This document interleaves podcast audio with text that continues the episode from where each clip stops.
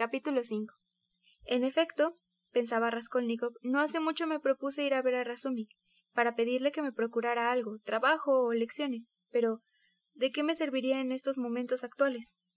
Supongamos que me consiga lecciones, que comparta conmigo su último copec, si es que lo tiene, para adquirir zapatos y ropa que me permitan trabajar. ¿Y luego? ¿Qué haré con unas monedas más? ¿Es lo que necesito? En verdad esta visita a Razumik es estúpida. La cuestión de saber para qué se trasladaba en esos momentos a la casa de su amigo preocupaba lo más de lo que quería confesarse. Trataba ansiosamente de encontrar algún sentido de mal augurio en aquella gestión, que sin embargo parecía de las más vulgares. ¿Es posible que haya creído poder arreglarlo todo con la ayuda de Razumik y colocado todas mis esperanzas en él? preguntábase con sorpresa. Reflexionaba pasándose la mano por la frente y cosa extraña, después de prolongadas vacilaciones, de pronto casi espontáneamente, una idea singular acudió a su espíritu. Iré a lo de Razumik, se dijo con más tranquilidad, como si terminara de adoptar una resolución definitiva. Iré a su casa, desde luego, pero no ahora. Iré al día siguiente de aquello. Cuando eso esté finalizado y todo recomience sobre nueva base. Casi de inmediato experimentó una violenta reacción. ¿Después de eso? gritó levantándose de un salto. ¿Es posible que eso esté bien? ¿Es posible que sea así? Partió de allí casi a la carrera. Sentía deseos de volver atrás, de regresar a su domicilio, pero la simple idea de hacerlo causóle profunda repugnancia. Allá arriba, en su inhospitalaria madriguera, había madurado el proyecto de aquello durante más de un mes. Prefirió seguir errando en la aventura. Su temblor nervioso habíase convertido en una especie de agitación febril y le castañaban los dientes. A pesar del calor de horno que hacía, sintió frío. Hizo un esfuerzo supremo y, como si se diera una necesidad interior, comenzó a examinar deliberadamente todos los objetos que encontraba, como buscando una distracción, cualquiera que fuese. Pero lo consiguió solo a medias. A cada instante caía de nuevo en sus reflexiones. Cuando sacudido por un nuevo estremecimiento levantaba la cabeza para mirar de alrededor, olvidaba enseguida lo que estaba pensando, y aún el lugar en donde se hallaba. Atravesó así toda la isla de San Basilio, llegó al pequeño Neva, franqueó el puente y dobló después hacia el lado de las islas. El verdor y la frescura aliviaron la fatiga de sus ojos, habituados al polvo de las calles, al reflejo del sol, a la opresión de los enormes y pesados edificios. Allí no se sentía sofocación ni malos olores, ni había tabernas a cada paso, pero las nuevas sensaciones perdieron pronto su encanto, y se le hicieron mórbidamente fastidiosas. A veces deteníase ante una villa literalmente sepultada bajo grandes masas de verdura y follaje, y miraba a través de la verja, contemplando en los balcones y terrazas mujeres elegantemente ataviadas y niños que jugaban en los jardines. Las flores atraían en especial su atención, reteniendo mayor tiempo sus miradas. De vez en cuando cruzábase con lujosos carruajes, jinetes y amazonas. Los seguía con la mirada curiosa, pero los olvidaba aún antes de que hubieran desaparecido. En un momento dado se detuvo a contar su dinero, y vio que contaba con unos treinta copex. Veinte a la gente. Tres a Anastasia por la carta de mamá. Entonces ayer de unos cuarenta y cinco o cincuenta copex a los marmélados, pensó. Sin duda había tenido algún motivo para calcular la suma que le quedaba, pero enseguida olvidó por qué razón había sacado el dinero del bolsillo. La recordó al pasar frente a un restaurante que más bien era un bodegón. Sintió hambre y entró. Bebió una copa de aguardiente y comió un trozo de pastel de carne condimentada con fuertes ingredientes. Hacía tiempo que no probaba bebidas espirituosas, de modo que esa pequeña cantidad de alcohol obró en forma instantánea. Sintió pesadez en la cabeza y flojedad en las piernas. Emprendió el regreso a su casa, pero al llegar frente a la isla de Petrovsky se detuvo agotado. Abandonó el camino. Penetrando en los bosquecillos, dejóse caer sobre la fresca hierba donde se quedó dormido. En el estado enfermizo, los sueños se distinguen a menudo por su relieve extraordinario, su intenso colorido, su extremada semejanza con la realidad. Pero la escenografía y todo el proceso de la representación son entonces tan verosímiles, los detalles tan finos, tan imprevistos, coadyuvan también a la perfección artística del cuadro, que la misma persona que sueña no podría evocarlos despierto, así fuese un artista como Pushkin o Turgenev. Los sueños de ese género esos sueños dolorosos dejan siempre un marcado recuerdo y producen un efecto imprevisto sobre el organismo ya sacudido del individuo. El de Raskolnikov fue un sueño horrible. Transcurrió en su infancia, allá en su pueblo natal. Tenía siete años, y un día festivo paseaba con su padre al caer la tarde por las cercanías de la localidad. El tiempo era gris, la atmósfera pesada y los lugares exactamente iguales a como los conservaba grabados en la memoria. Se hubiera dicho que el recuerdo los hacía más nítidos en aquel sueño. El pueblecito extendíase a poca distancia, como si se ofreciera en la palma de la mano. Alrededor, ni siquiera un sauce blanco. Muy lejos, allá en el horizonte, la mancha oscura de un bosquecillo. A algunos pasos del último jardín del pueblo se encontraba una taberna, una gran taberna que siempre producíale una impresión desagradable, y hasta le daba miedo al pasar frente a ella paseando con su padre. Estaba siempre llena de gente que gritaba, reía y blasfemaba, que cantaba canciones obscenas y con frecuencia producíanse altercados y refriegas. Cerca de allí se tropezaba siempre con borrachos malolientes, de rostros bestiales. Cuando los veía se apretaba fuertemente contra su padre y todo su cuerpo se estremecía. No lejos de la taberna pasaba el camino, más bien un atajo, cubierto de polvo negruzco, que más hacia allá un recodo y a unos trescientos pasos contorneaba el cementerio. En medio del camposanto se elevaba una iglesia de piedra, con la cúpula verde, donde el niño iba una vez o dos por año para asistir a la misa que se oficiaba por el reposo del alma de su abuela, muerta hacía tiempo, y a la que no conociera. En esas ocasiones llevaban siempre un pastel colocado en un plato blanco en una servilleta. Era un pastel de arroz y azúcar, con una cruz de pastas de uva incrustada en la parte superior, Amaba la iglesia con sus viejas imágenes y al anciano sacerdote de gestos temblorosos. Junto a la tumba de su abuela, sobre la que había una lápida, se encontraba una tumba más pequeña, en la que reposaban los restos de su hermano menor, muerto a la edad de seis meses, al que tampoco había conocido. Le habían dicho que había tenido un hermanito, y cada vez que visitaba el cementerio hacía piadosamente la señal de la cruz sobre la tumba y la besaba. Ahora bien, Soñaba que iba con su padre por el camino que conducía al camposanto y pasaban frente a la taberna. Ahora bien, soñaba que iban con su padre por el camino que conducía al camposanto y pasaban frente a la taberna. Tomado de la mano del padre, miraba con temor hacia el antro. Un detalle singular llamaba su atención. Se estaba realizando una verdadera Saturna. Había toda una colección de pequeños burgueses endomingados, mujeres de pueblos con sus maridos y multitud de individuos de bajo fondo. Todos estaban ebrios y cantaban con voces aguardentosas. Frente a la entrada de la taberna había una carreta, uno de esos enormes vehículos a los que de ordinario se enganchaban fuertes caballos de tiro para el transporte de mercaderías y toneles de vino. Siempre le gustaba contemplar esos poderosos animales, de largas crines y patas robustas, que marchaban apaciblemente con paso rítmico, arrastrando carretas cuya carga hacía las asemejarse a montañas, sin demostrar la menor fatiga, como si esos fardos fueran para ellos un alivio en lugar de un enorme peso. Pero cosa extraña, a ese vehículo estaba atada una escuálida yegua, uno de esos lamentables rocines que arrastraban penosamente cargamentos de madera o de heno por caminos intransitables en los que las ruedas se hunden hasta el eje, y que los campesinos castigan sin piedad a latigazos en el hocico, y hasta en los ojos con tal crueldad que daban ganas de llorar al niño, y que hacía que su madre lo alejara de la ventana. De pronto se escuchó un gran alboroto. Varios robustos mujiks salieron de la taberna gritando, cantando y tocando balalaicas. Borrachos perdidos. Llevaban camisas rojas o azules y la blusa sobre el hombro. Suban, suban todos, gritó uno de ellos, un campesino coloradete y con cuello de toro. Yo los llevo a todos, suban. Los demás acogieron sus palabras con risas y exclamaciones. ¿Con esta yegua tísica quieres llevarnos? Eh, mi colca, ¿estás loco? ¿Cómo se te ocurre atar ese bicho tan chico a una carreta tan grande?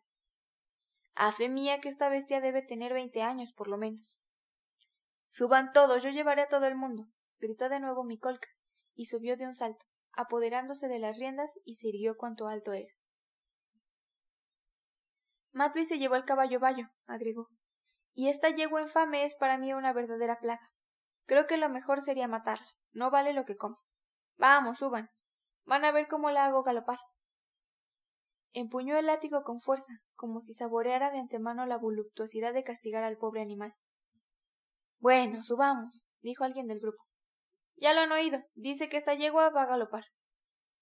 pero si debe hacer más de seis años que no corre. Ahora va a correr. No le tengan lástima, amigos, que cada uno agarre un palo y se disponga a usarlo. Vamos a galopar sin asco. Unos cuantos campesinos subieron riendo como locos y atropellándose. Ya había seis personas sobre el vehículo, y como quedaba lugar, hicieron subir a una mujerona gorda, de mofletes colorados, vestida con una camisola de indiana, y calzada con gruesas botas que, comiendo avellanas, reía estúpidamente. Los demás componentes del grupo reían también, y en verdad no era para menos. Una yegua que no era más que piel y huesos iba a llevar al galope todo aquel cargamento. Dos hombres provistos de sendos látigos se dispusieron a secundar a mi colca. Se oyó el grito característico de los mujiks para hacer emprender marcha a los caballos. La yegua tiró con todas sus fuerzas, pero lejos de arrancar al galope apenas logró avanzar el paso. Bajando la cabeza y arqueando el lomo, trató de escapar a la lluvia de latigazos, pero no logró ir más rápido. Redoblaron las risas en la carreta y en el grupo. Mi colca, encolerizado como si verdaderamente hubiera supuesto que la yegua iba a correr al galope, golpeaba con saña. Déjenme subir, amigos. Gritó un joven cuyo salvajismo despertó ante aquel espectáculo. Suba, suban todos, gritó Macolca. Los voy a llevar a todos. Voy a buscar algo mejor para convencerle. Menudeaba los latigazos y presa de besánico furor, no sabía con qué golpear a la pobre bestia. Papá, papá. gritó el niño a su padre. ¿Qué hacen, papá? Golpean a ese pobre caballo. Vámonos, vámonos, respondió el padre. Están borrachos y se comportan como verdaderos salvajes. Dejemos a estos imbéciles. Ven, no mires. Quiso llevárselo, pero el niño se le escapó de la mano y sin saber lo que hacía, corrió hacia el pobre animal, al que poco faltaba para caer resollaba, deteníase un momento, haciendo desesperados esfuerzos para marchar. A darle hasta que muera. rugió mi colca. Eso es lo que merece. Esperen. Oye tú. ¿Eres cristiano, pedazo de bruto? gritó un viejo entre la multitud. ¿Cómo quieres que un animal tan esmirriado tire de semejante carreta? añadió otro. Canalla. gritó un tercero. ¿Qué te importa? El animal es mío y hago con él lo que me da la gana. Suban. Suban otros, que todavía queda sitio. Vamos a ver si galopa o no. De pronto una carcajada general cubrió la voz de mi colca. La yegua enloquecida por los persistentes latigazos, a pesar de su debilidad, había comenzado a coser. Hasta el viejo no pudo menos que sonreír ante el espectáculo tristemente ridículo. Dos muchachones salieron del grupo y después de proveerse de sendos látigos, corrieron a fustigar a la pobre bestia, uno de cada lado. Peguen en la cabeza, en los ojos, peguen en los ojos rugió mi colca. Una canción, compañeros, gritó alguno de la carreta, y todos los que estaban con él, después de ruidosas aprobaciones, comenzaron a cantar acompañándose con un tamboril y estridentes silbidos que formaban el estribillo. Era una canción grosera y obscena, con reminiscencias de cloaca. Mientras tanto, la mujerona gorda seguía comiendo avellanas y riéndose. El niño corrió hacia el caballo. Vio cómo los látigos caían sobre sus ojos y lloró. Se le contrajo el corazón y rodaron por sus mejillas ardientes lágrimas. Uno de los látigos rozóle el rostro, pero no lo sintió. Retorciéndose las manos se precipitó hacia el viejo de poblada y carnosa barba, que moviendo la cabeza condenaba el salvajismo de los desalmados campesinos. Una mujer tomó al niño de la mano y trató de llevárselo, pero éste se soltó, corriendo de nuevo junto al martirizado animal. Casi sin poderse tener en pie, la yegua trataba todavía de coser. Ah, ¿no tienes bastante? vociferó mi colca enloquecido de rabia, al mismo tiempo que abandonando el látigo, retiraba del fondo de la carreta un largo y pesado garrote y lo empuñaba con las dos manos por uno de los extremos, blandiéndolo con esfuerzo sobre la bestia. La va a hacer papilla. gritaron los testigos. La va a matar. Es mía. gritó mi colca. Dejó caer el garrote con toda su fuerza sobre el lomo de la yegua. El golpe resonó sordamente. Azótenla. azótenla. ¿Por qué se detienen? gritaron entre el grupo. Mi colca levantó nuevamente el garrote, y otro golpe se abatió con todo su peso sobre la indefensa bestia, que estuvo a punto de desplomarse sobre las patas traseras, pero no cayó. Con un esfuerzo supremo como si reuniera sus últimas energías, tiró. Tiró en todos sentidos para hacer mover la carreta. Seis látigos cayeron de todos lados sobre su cuerpo, y el garrote se levantó y golpeó por tercera vez, luego por cuarta, vigorosa y metódicamente. Mi colca bramaba de furor por no poder matarla de un golpe. Tiene siete vidas. gritaron algunos. No tiene para mucho. Sus momentos están contados. observó otro de los regocijados espectadores. Hace falta un hacha. Con un hacha terminaremos enseguida, rugió un tercero. Que la peste se lleve a esta carroña. Dejen sitio. vociferó mi colca fuera de sí. Arrojó el garrote y se apoderó de una barra de hierro. ¡Muere! gritó, y con todas sus fuerzas asestó un golpe formidable al exhausto animal, que vaciló, dobló las patas y trató todavía de tirar, pero otro golpe lo hizo caer como si le hubiera cortado las cuatro patas al mismo tiempo. ¡Acabemos con ella! crujió mi colca. Sus secuaces, con el rostro encendido y las ropas en desorden, empuñaron lo que les vino a mano látigos, palos, el garrote, y se precipitaron sobre la yegua moribunda. Mi colca continuaba golpeándola con la barra con renovado vigor. La bestia yacente extendió el cuello, resopló y quedó muerta. ¡Ya reventó! gritó uno de los verdugos. ¿Por qué no quiso galopar? Era mía. gritó mi colca con la barra en la mano y los ojos inyectados de sangre. Al parecer, lamentaba no tener ya en qué golpear. Bien se ve que no era cristiano, protestaron varias voces entre la muchedumbre. El pobre niño estaba enloquecido de dolor, sollozando con desesperación. Se abrió paso entre la gente y llegando hasta la yegua, rodeó con sus brazos la cabeza inerte y ensangrentada y la besó en los ojos y en el hocico. Luego, presa del furor, se arrojó con los puños cerrados sobre Nicolca.